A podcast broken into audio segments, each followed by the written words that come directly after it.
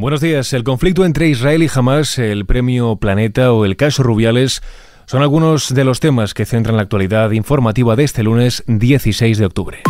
ISFM Noticias con Jorge Quiroga. Israel cifra en 250 los objetivos militares bombardeados este domingo en Gaza, una batería de ataques en los que habría muerto un alto mando de la policía de Hamas en la zona sur de dicho territorio, según informaciones del país de Netanyahu. En cuanto a la evacuación de la parte norte de la franja de Gaza, un portavoz militar israelí ha destacado que más de 600.000 palestinos de Ciudad de Gaza se han desplazado ya hacia el sur, a pesar de los intentos de Hamas de frenar el traslado. Mientras Gaza se queda sin agua por falta de energía, mientras siguen las evacuaciones y los bombardeos, este problema se cierne sobre todo sobre una población de 2,3 millones de gazatíes en la que se han registrado ya 2.670 muertos y 9.200 heridos por los bombardeos israelíes.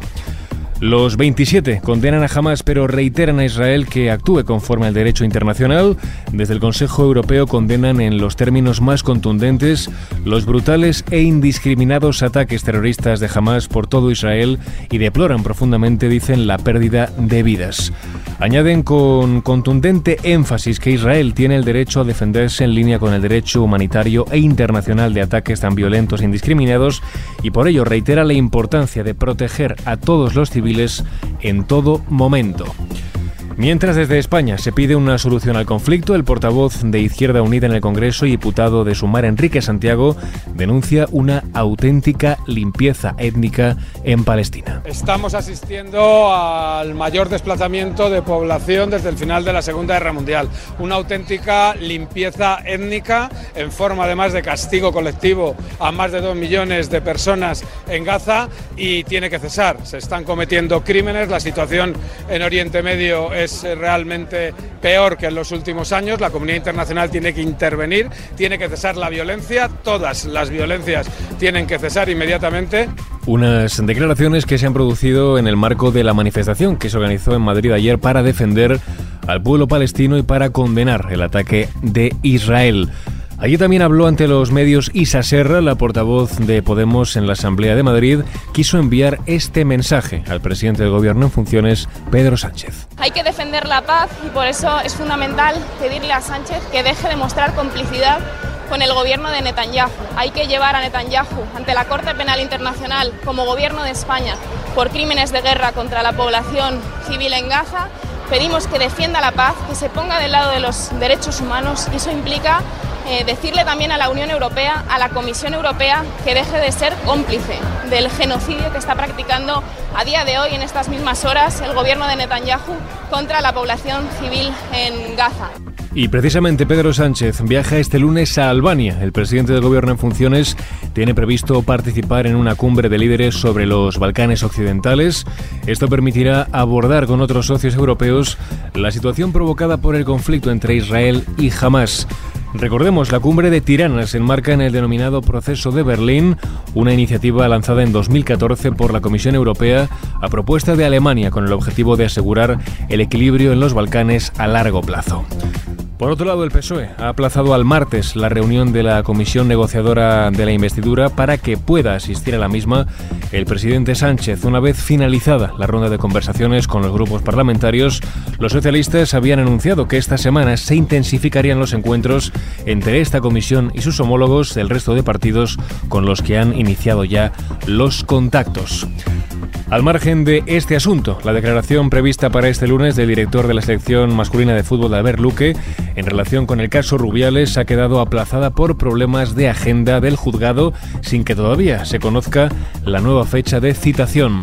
El juez que investiga al expresidente de la Real Federación Española de Fútbol, Luis Rubiales, por delitos de agresión sexual y coacciones a la futbolista Jenny Hermoso, sigue recabando testimonios sobre lo ocurrido tras la final del Mundial de Australia del pasado verano.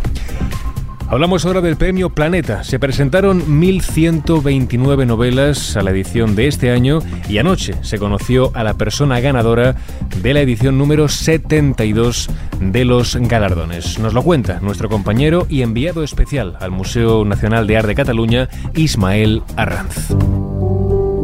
Una emocionadísima Sonsoles Onega, haciendo el directo más difícil de su vida, ha recibido este año el Premio Planeta de Novela, que en este 2023 cumple su 72 segunda edición.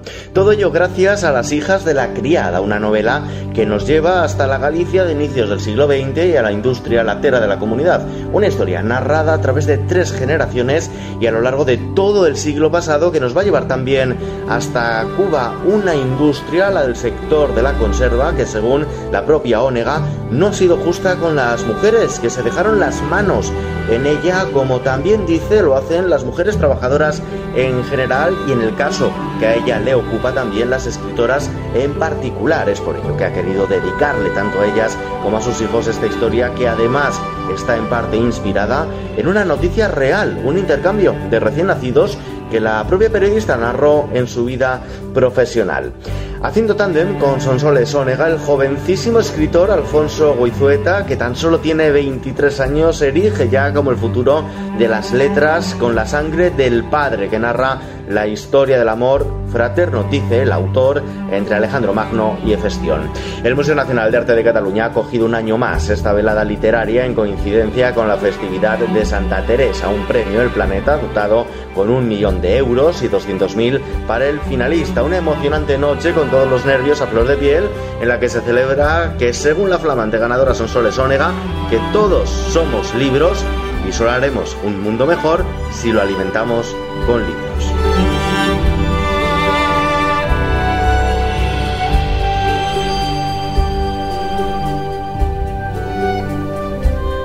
Y terminamos este podcast con la previsión del tiempo para este lunes.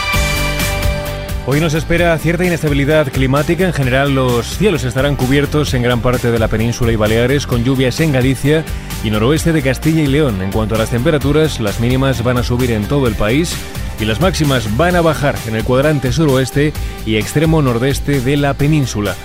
Así lo dejamos. Antonio Alfonso Hernández estuvo al frente del control de sonido de este podcast. Ya sabes que puedes seguir al tanto de la última hora en nuestros boletines informativos de Kiss FM. Muy buenos días.